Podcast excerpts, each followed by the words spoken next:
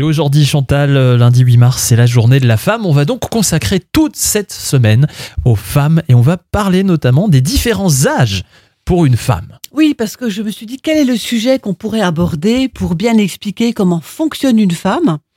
Alors, euh, la vie des femmes est, à mon avis, autrement rythmée que celle des hommes, en raison essentiellement de la maternité. Mm.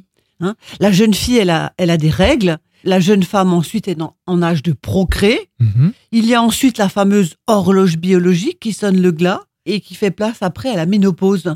Je reçois des femmes stressées par ce temps qui passe et par ce devoir qui est vrai ou non de faire un enfant. Mm. Et est-ce que c'est un impact de la société? Est-ce que ce sont des croyances familiales? Est-ce que c'est un instinct maternel? Et certaines femmes ne s'autorisent pas à ne pas avoir d'enfants. Ouais, c'est presque Hein. comme si c'était pas normal en fait. Euh, Oui. Comme si c'était pas normal.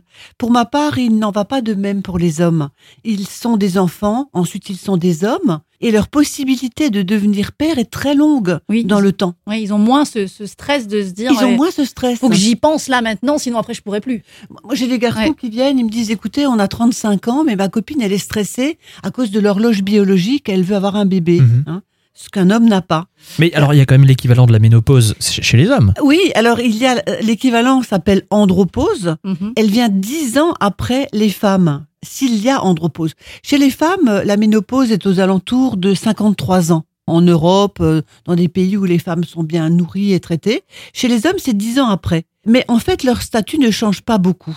En tout cas, cette semaine, on va se concentrer essentiellement sur les femmes. Et on va parler de ces quatre âges. Et à mon avis, je crois qu'on on va avoir quelques surprises.